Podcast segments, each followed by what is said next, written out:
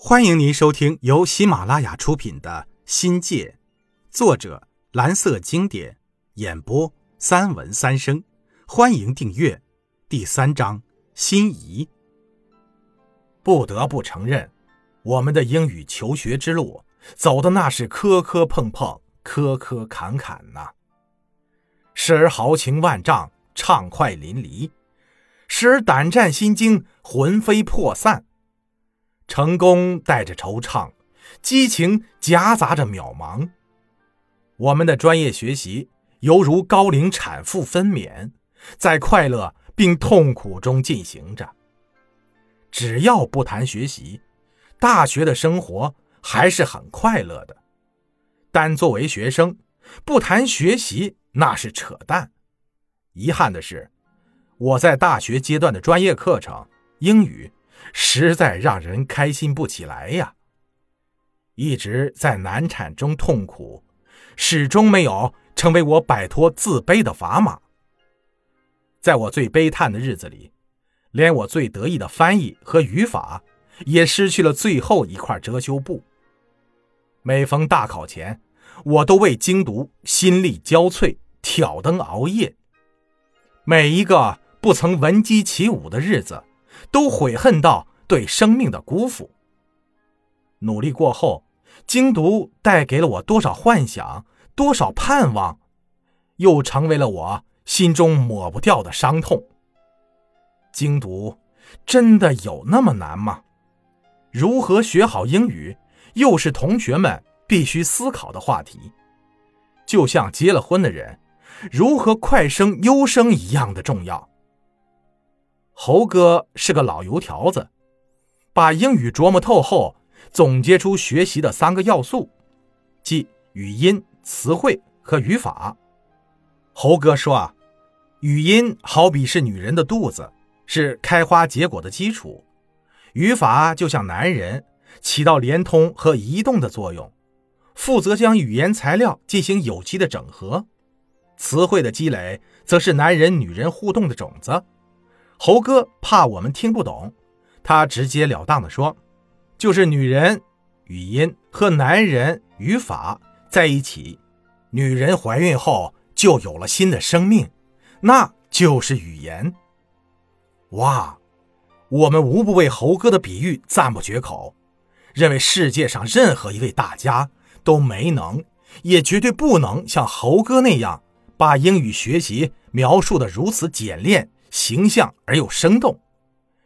人家把英语比喻成建房子，三要素总结为基石、钢筋水泥和石砖。猴哥自成体系，独树一帜，你不得不服。洛兄会很认真地追问猴哥，是从哪儿得来的灵感？猴哥不会是把女民兵队长追到手了？要不他哪有这般真知灼见呢？大家一致说：“正是，正是实践出真知的结果。”蒋安全说：“大学里最研究的是自学自研吧？能否坚持自学，兴趣很重要。这家伙是揣着人生理想来跟我们决斗的，他那种咬牙切齿的疯狂劲儿，恨不得把影视和文学作品生吞活剥了去，居然还能把摘录下来。”厚厚的一本实用的爱情条文背得滚瓜烂熟，谈起那个爱情来，还以为他是泡妞高手呢。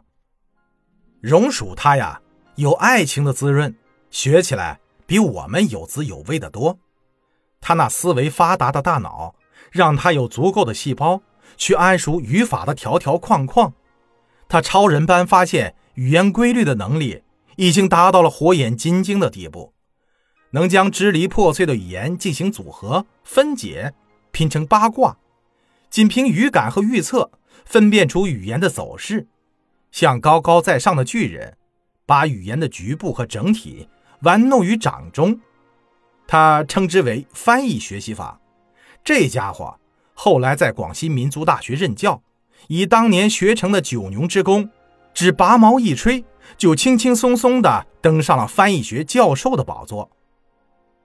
跟这些学霸比起来，我脑残的连自杀的心思都有了。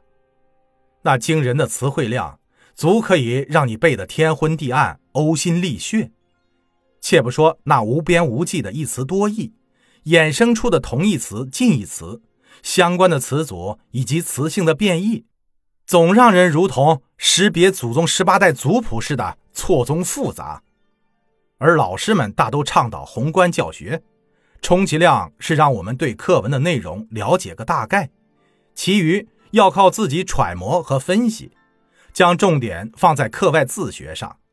老师不逼你，学多学少你自己看着办，学好学坏你自己去掂量。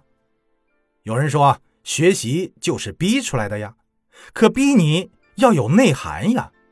何况一旦人被逼到了绝境，就像嫁不出去的老姑娘，不是饥不择食，就是心急如焚。我呢是走一步看一步，人家呢是举旗看三步，结果是瘸子追老婆，越追越远。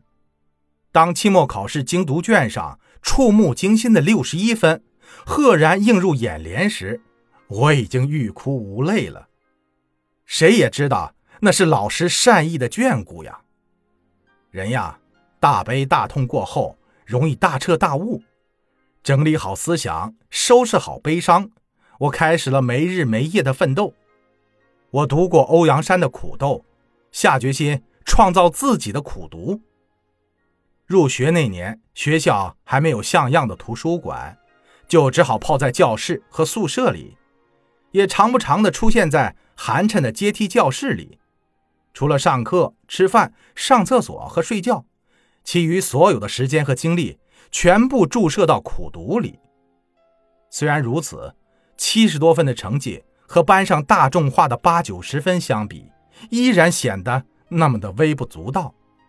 在大学里，唯一一次精读上了七十八分，但还是以两分之差与三好学生失之交臂。听众朋友。本集已播讲完毕，感谢您的收听，精彩继续。